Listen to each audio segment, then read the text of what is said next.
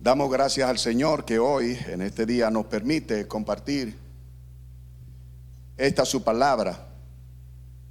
Mi nombre es Fran y desde Jarabacoa extendemos un caluroso saludo a todos los que por este medio nos están mirando en este día, el cual lo hemos apartado para bendecir y glorificar el nombre del Señor. Bien. Voy a orar antes de empezar a leer o a comentar lo que tenemos aquí al frente. Oremos. Dios, en el nombre de tu Hijo amado Jesucristo, nuestro Señor y nuestro Salvador, te damos gracias por la oportunidad que nos da de poder estar en este lugar, en este momento, y poder abrir nuestra Biblia, Señor, tu santa palabra para poderla compartir con otros, Señor. Comprendiendo, Padre de la Gloria, que primero debe de alumbrarnos a nosotros, Señor, esta tu palabra y hacerse vida en nosotros para luego, Padre, poder comunicarla con otros. Señor, en el nombre de tu Hijo amado Jesucristo, nuestro Señor y Salvador, oh Jehová, nosotros pedimos en esta hora que tú seas, Señor, el que ponga tu palabra en el corazón de cada persona que la escuche. Y que tú seas este tu siervo, Señor, para hablarla correctamente. Señor, que tú traiga, Padre de la Gloria, lo que han de creer, soberano Señor. Que tú mueva los corazones, soberano Dios, al escuchar esta tu palabra. Señor, Dios Todopoderoso, tú eres el que edifica la casa. Si tú no edificas la casa, Señor, en vano edificamos nosotros. Señor, clamo por esta hora para que todo oído, soberano Señor, pueda ser abierto. Y tu palabra, Señor, encuentre cabida en el corazón. Señor, y que no endurezcamos nuestros corazones, Señor, al escuchar a tu Santo Espíritu hablar. Guíanos, Señor. Usa este tu siervo con todas las capacidades que tú le has dado para gloria y alabanza de tu nombre. Que tu Santo Espíritu, Señor, nos ayude. En el nombre de Jesús. Amén. Bien, mis queridos hermanos y amigos que nos escuchan, a los cristianos que están escuchando y a la cristiandad. Sí. Hoy en este día voy a compartir tres parábolas maravillosas que están en Lucas capítulo 15. Estas tres parábolas son cortas, pero encierran grande principio que nos podría ayudar a nosotros si lo ponemos en práctica. Para los que están escuchando, muchas personas han leído las escrituras y saben que Lucas, según se cree y según dice las escrituras, era médico. Y Pablo en una ocasión dice a Lucas, el médico amado, fue el único que siempre estuvo con Pablo, porque los demás tuvieron que salir a hacer algunas cosas. Pero Lucas siempre estuvo con Pablo y él mismo dice, el médico amado. Es interesante que en Juan, el mismo Juan dice, escribiendo, que era el discípulo que Jesús amaba. Pero es el mismo Juan que escribe esta palabra. Mientras que aquí es Pablo que dice que Lucas era el discípulo amado. Amén. O oh, el médico amado, perdón. Pues voy a compartir esta palabra y dejaría quizá tres puntos abiertos y tú cogerías alguno de ellos. ¿Provoca tú que en el cielo se pueda hacer fiesta? ¿Puede provocar tú que en el cielo se pueda hacer fiesta?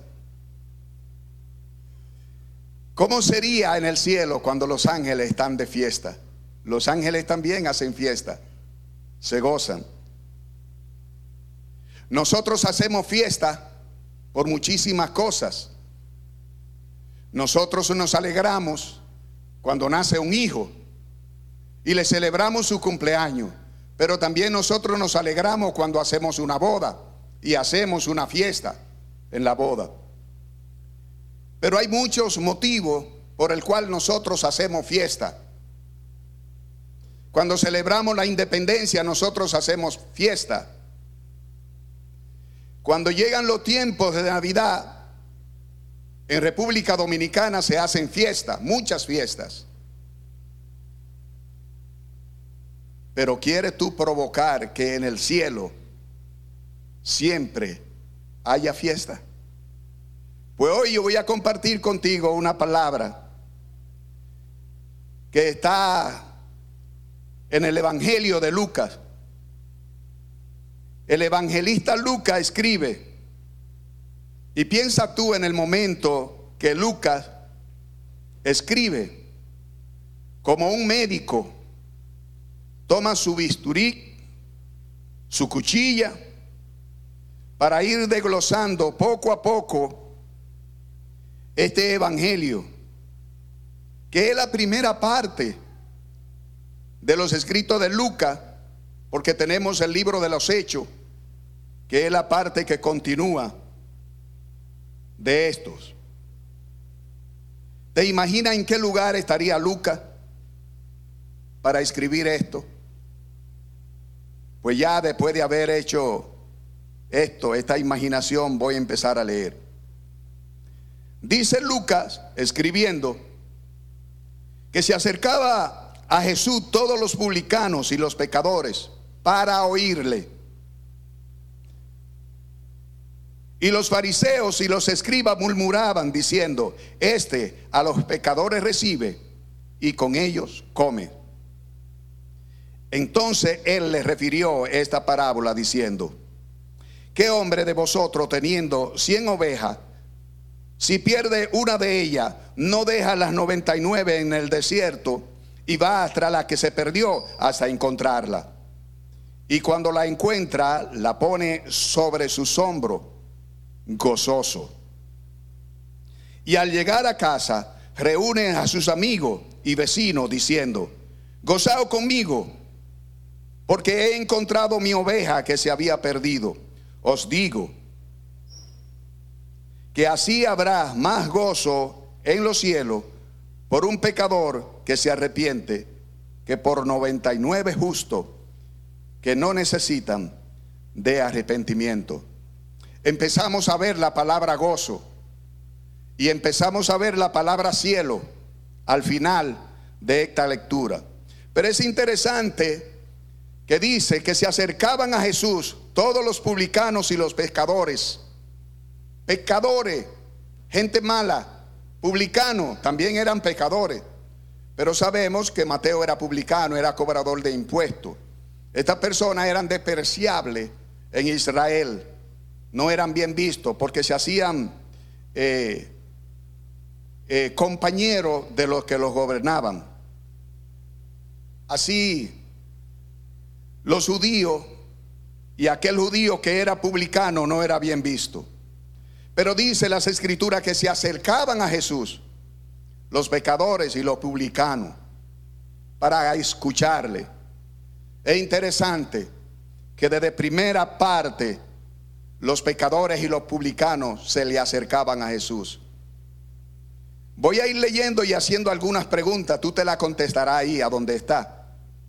Se acercan los publicanos y los pecadores a tu alrededor cuando saben que tú eres cristiano para escucharte, o te salen corriendo los pecadores y los publicanos, cuando tú vas a hablar de la palabra de Dios. A Jesús se le acercaban. Y también veo que a través de la historia, a muchos de los discípulos de Jesús también se le acercaban. Y donde llegaban los discípulos de Jesús, los pecadores se acercaban para escucharle.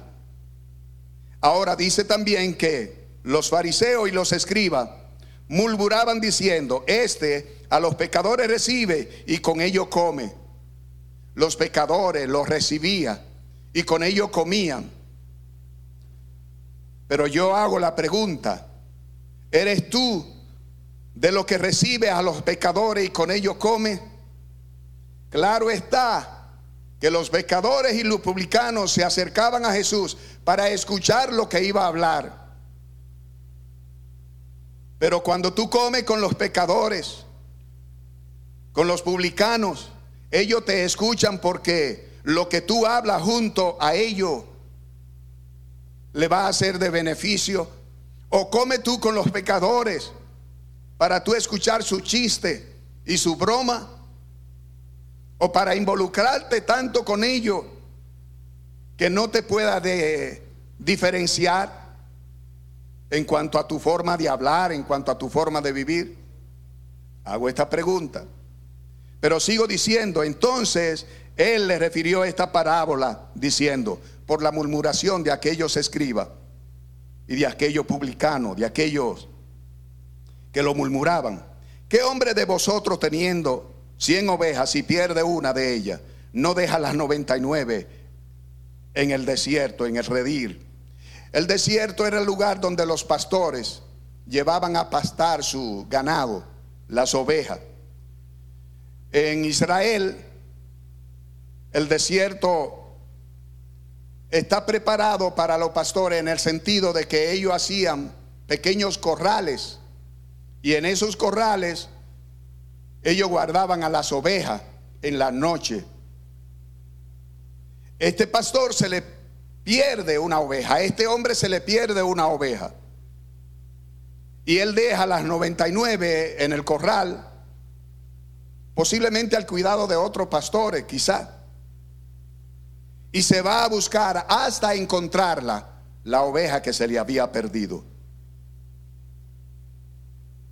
¿Por qué se le perdió esta oveja a este pastor? Bueno, como sabrán, un pastor no tiene muchos ojos. Así que posiblemente entre 100 ovejas se le perdió una.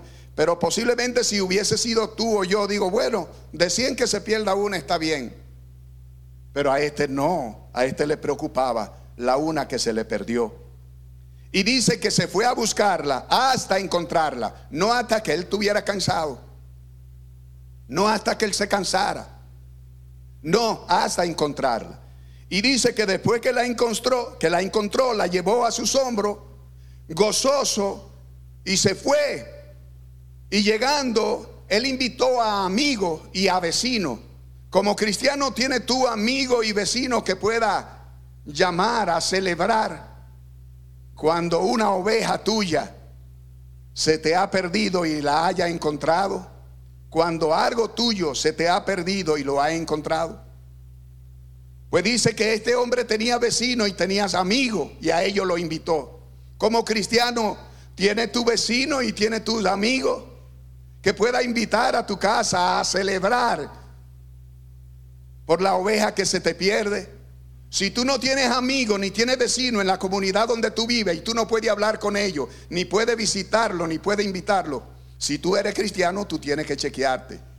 Necesita tener amigos y necesita tener vecinos con los cuales compartir una fiesta en el Señor de alegría y de gozo por la restauración de la vida de uno de los que se ha perdido.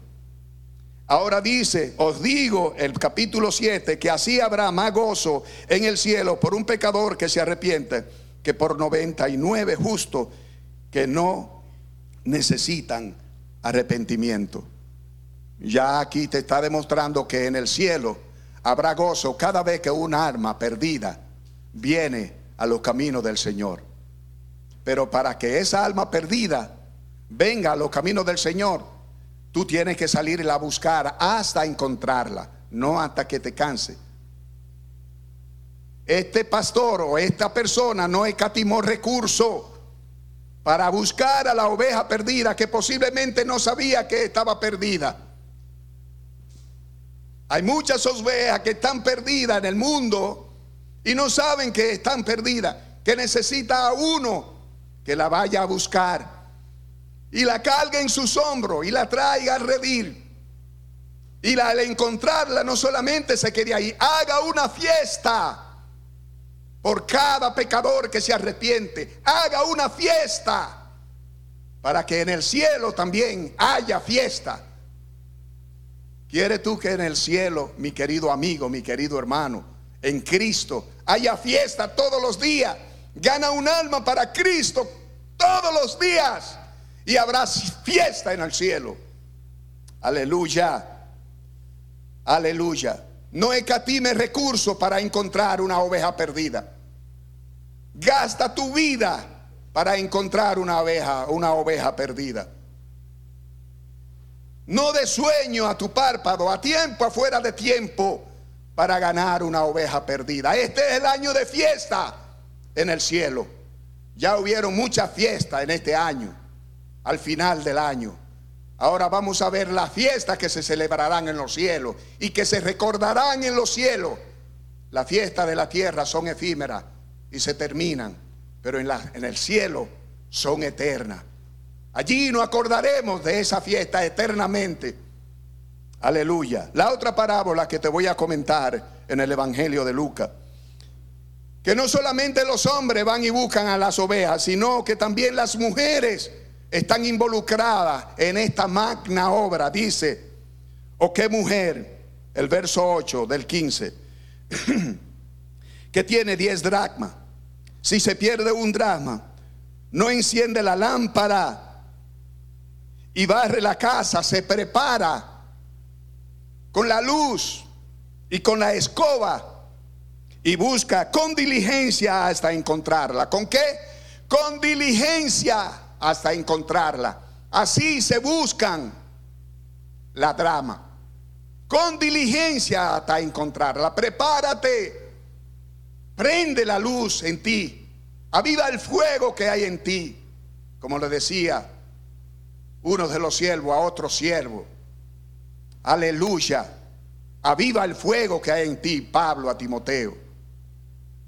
Avívalo para que busque la dragma que se perdió. Oh mujer. Y cuando la encuentra, reúne a sus amigas, cristiana con amiga, y reúne a su vecina. Con gozo, dice, vengan, vengan, porque he encontrado mi dracma porque he encontrado la dracma que se me había perdido. Era de ella. Se dice que esta moneda que tenía esta mujer era parte de la docte o de un regalo que le había hecho su esposo. Y ella, esto tenía un valor muy grande para ello. Ella la guardaba. Pero parece que posiblemente en un descuido o quizá un día la sacó para contarla y algunas se les cayeron y, entre recogiendo, recogiendo, se dio cuenta que una le había faltado, porque usted ve cuando se le cae dinero de la mano a usted. Las monedas de una vez corren y se meten por sitios que son difíciles hasta de encontrar en una endija, si el piso era de madera de aquella antigüedad, ¿eh? o si era de tierra, posiblemente se confunde con el polvo. Y esta mujer se da cuenta que le falta una y busca la escoba, porque parece que había basura. ¿Eh? Y prende una luz porque parece que no había mucha claridad. Y dice que se puso a buscarla con diligencia hasta encontrarla. Ay, cuando la encuentra, ¿cómo supira? Wow, qué bien. Encontré la dracma. El valor que tenía esta dracma para ella. Y dice que va y, y le dice a sus amigas y le dice a sus vecinos. Mujer cristiana, ¿tiene tu amiga y vecino que pueda invitar a la fiesta a celebrar contigo? Si no es así, chequéate, porque está mal. Donde se mudan los cristianos y donde viven los cristianos tienen que haber vecinos y tienen que haber amigos. Porque si te falta un chin de sal, la puede ir a pedir. Si te falta un chin de azúcar, la puede ir a pedir. Ay, no, a mí no me gusta pedir. A mí no me gusta pedirle a nadie. Ajá, si viene alguien a pedirte a ti un chin de azúcar o un chin de sal, tú no se lo darías un chin de aceite. Sí, entonces, ¿por qué? Si la misma escritura te dice a ti que el que pide le dan que al que busca haya, que al que toca se le abre. Pero no, somos tan orgullosos. Yo pedirle aceite a la vecina. ¿Y que ella va a decir? Nada, que no tiene aceite. Va a descubrir que tú también eres un ser humano, que se te acaba el aceite y se te acaba el azúcar y se te acaba la sal. Que eres una mujer que cocina, porque solamente las mujeres que cocinan necesitan aceite, aceite, sal, azúcar. Ahora, si tú no cocinas, pues tú nunca vas a utilizar aceite, sal ni azúcar. Cristiana oh cristiano, gloria al Señor. Hermanos, hasta encontrarla. Y después que la encuentra, dice las escrituras al final, así digo que hay gozo delante de los ángeles de Dios por un pecador que se arrepiente. Gozo, fiesta en el cielo, fiesta eterna en los cielos, no fiesta efímera. ¿Qué tan importante para ti el cumpleaños de tus hijos? Sí, ¿a quién invitan? Sí, y cuando se convierte uno para Cristo, ¿a quién invita? ¿Qué fiesta hace? Nada más le dice, Dios te bendiga, encontrate a Cristo, a una fiesta. Afirma su creencia a una fiesta. Invita a otro para que sepan también que Él encontró a Cristo, que ha encontrado la luz, que su vida cambiará. A una fiesta, no escatime recursos, no te ponga tal de tacaño. A una fiesta para cada aquel que se arrepiente. Aleluya. Gloria al Señor. Cristiano, te toca que en el cielo haya fiesta. Así que ve juntando para cada creyente que se convierta a una fiesta. Gloria al Señor. Eso es Lucas con un biturí aquí. Es muy bueno decir, Dios te bendiga, ya tú eres cristiano, ya tú recibiste a Cristo, ya. Confírmalo. Confírmalo, séllalo. Aleluya. La otra parábola, ustedes la conocen muy bien. Dice el hijo pródigo. Yo quisiera nombrarla personalmente el hijo que perdió la cabeza. Porque muchos dicen del hijo pródigo. Yo quisiera nombrarla el hijo que perdió la cabeza. Que perdió el razonamiento, el raciocinio y tuvo que pasar un tiempo para encontrarlo. Dice así las escrituras. También dijo, un hombre tenía dos hijos y el menor le dijo, el menor de ellos dijo a su padre, padre, dame la parte de los bienes que me corresponden. Y le repartió los bienes. No muchos días después, juntándolo todo, el hijo menor se fue lejos a una provincia apartada y allí desperdició sus bienes, viviendo perdidamente. Y cuando todo lo hubo malgastado, vino una gran hambre en aquella provincia y comenzó a faltarle. Wow, Dios está misericordioso aún con los que pierden el tino, para los que pierden la razón que Dios muchas veces provoca situaciones difíciles para que el que pierda el tino vuelva en sí. Involucra muchas cosas. Dios es un ser maravilloso, poderoso. Mira, Él es el que controla el universo. El, el universo está bajo su mano. Él controla el universo y nada se le escapa de su mano. Nada se le escapa de su mano. Y aquel hijo que había botado el tino, el tiempo, para Dios hacerlo entrar, provoca un hambre posiblemente en aquella ciudad. Y este muchacho dice que fue y se arrimó a uno de los ciudadanos de aquella tierra, el cual le envió a su hacienda para que apacentara cerdo.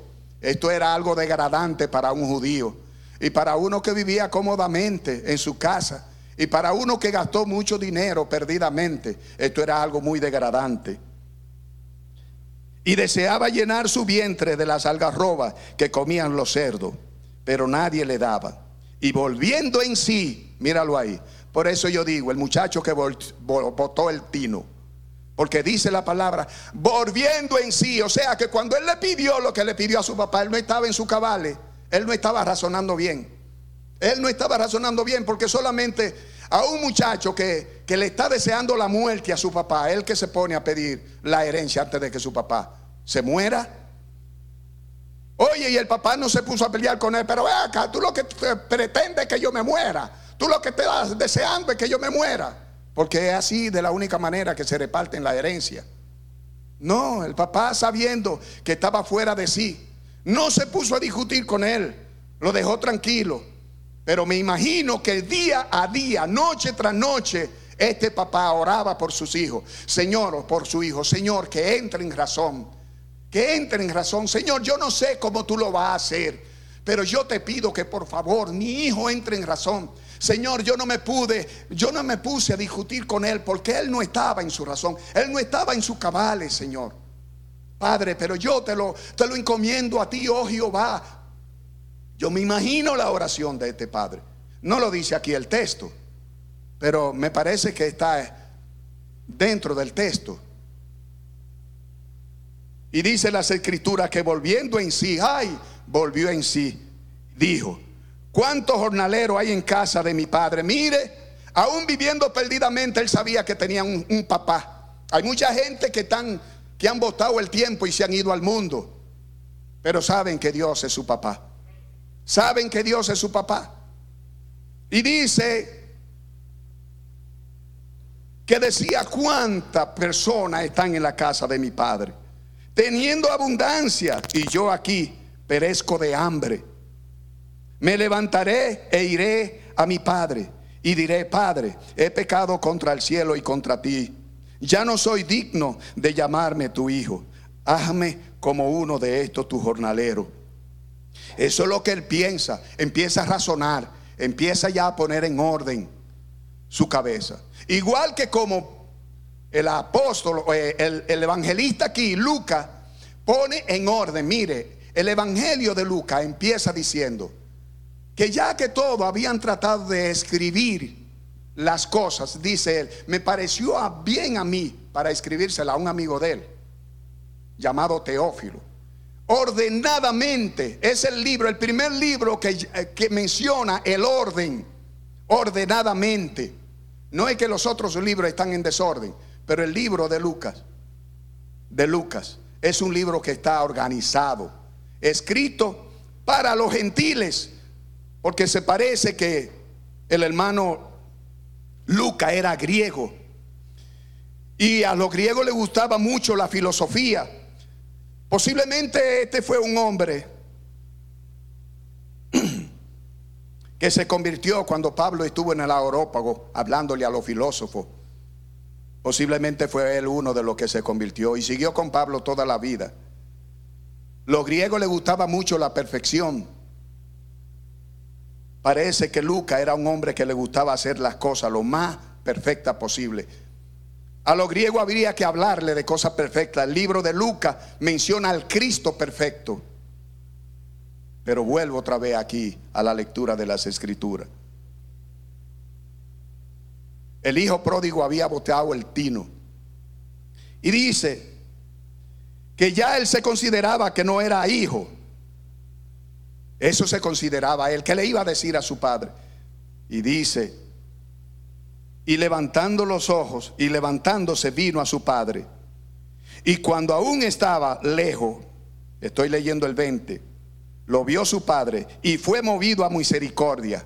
El papá que es movido a misericordia. Cuando los hijos entran en razonamiento. Pero si el hijo tuyo no entra en razonamiento y sigue con el tino fuera, no te ponga a darle todas las cosas. No le ponga vestido bueno, no le ponga anillo en su mano, no haga fiesta por ese hijo. Si sigue todavía con el tiempo fuera de su cabeza, porque va a tener peor dolor de cabeza. Espera que el muchacho razone. Espera que el Señor haga su trabajo en él. Y cuando él ya razone y venga donde ti, abrázalo. Sé movido a misericordia, pero escúchalo cuando dice, Padre, no soy digno de llamarme tu hijo. No le diga, no, tú no eres mi hijo, tú todo lo que... No, no, no, no le diga. No te ponga a pelear con él. Escúchalo en su arrepentimiento. Y después que escuche su vida arrepentida, a lo que está dispuesto, entonces ponle el anillo, como dice las escrituras. Que le puso su anillo, que le puso una ropa, que mató a un becerro gordo, hizo una fiesta, otra fiesta.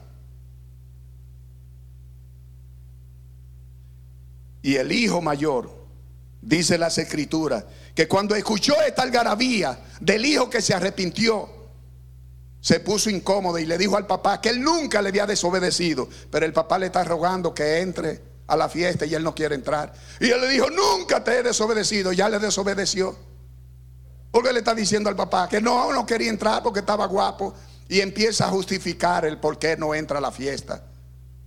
A darle el razonamiento al papá a darle la indicación al papá de qué es lo que el papá tiene que hacer con los hijos. Aleluya. El papá les ruega, entra, que este hijo mío era perdido, estaba muerto y ahora ha sido encontrado. Ven y disfruta. Los escribas y los fariseos murmuraban a Jesús, el hijo mayor, el que siempre estuvo ahí, que supuestamente nunca le había desobedecido al padre, ahora es el que está criticando al hijo menor. No fue que el hijo menor no hizo cosa mala. Sí, la escritura lo dice que gastó todo perdidamente, pero se arrepintió. Yo no sé qué le pasaría al hijo mayor, pero no voy a decir que se condenó, porque la Biblia no dice que se condenó.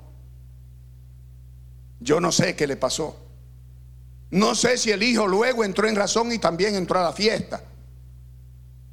Porque dice las escrituras lo que se hace ahora al final. Y ya con esto estoy terminando. Entonces le dijo, hijo, tú siempre has estado conmigo. Y todas mis cosas son tuyas. Más, él era necesario hacer fiesta y regocijarnos. Porque este tu hermano era muerto y ha vivido y ha revivido. Se había perdido y ha sido hallado. En el cielo, una fiesta por el Hijo que viene a su casa. ¿Y tú qué vas a hacer en este año? ¿Y tú qué vas a estar haciendo en este año? No escatime esfuerzo, no escatime, no escatime nada. Iglesia, no escatimen recursos Evangelista, grupo de evangelismo, no escatimen esfuerzo y recurso. Que se gaste más en buscar las almas para Cristo. Que se gaste más en hacer fiesta por los reconciliados con Cristo. Sí, que se haga todo lo que tenga que hacerse. Pero que busquemos a las almas perdidas no hasta que no cansemos, hasta encontrarla. Hasta encontrarla. Y cuando la encontremos, hagamos fiesta. No lo hagamos simbólicamente. No, hagamos literalmente fiesta. Para que en los cielos también se, se hagan fiesta literalmente, no simbólicamente.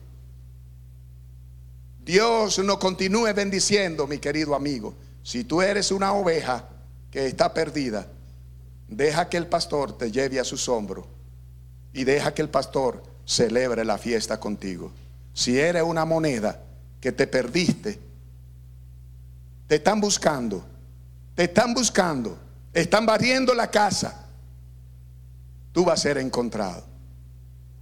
Si eres una moneda perdida, si eres un hijo pródigo, empieza a razonar, ven a Tino y levanta los ojos al cielo y di, wow, mi vida antes era mucho mejor en Cristo que fuera de Él. Acuérdate que tu Padre todavía te espera.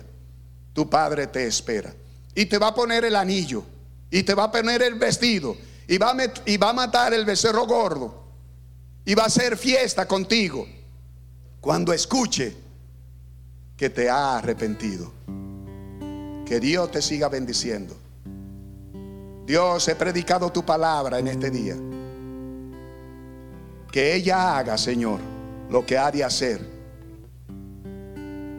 Gracias, Señor, por concederme el gran privilegio de en esta hora, soberano Señor, haber podido compartir tu palabra con otros. En el nombre de Jesús te doy gracias. Pasen muy buenos días. Dios les siga bendiciendo.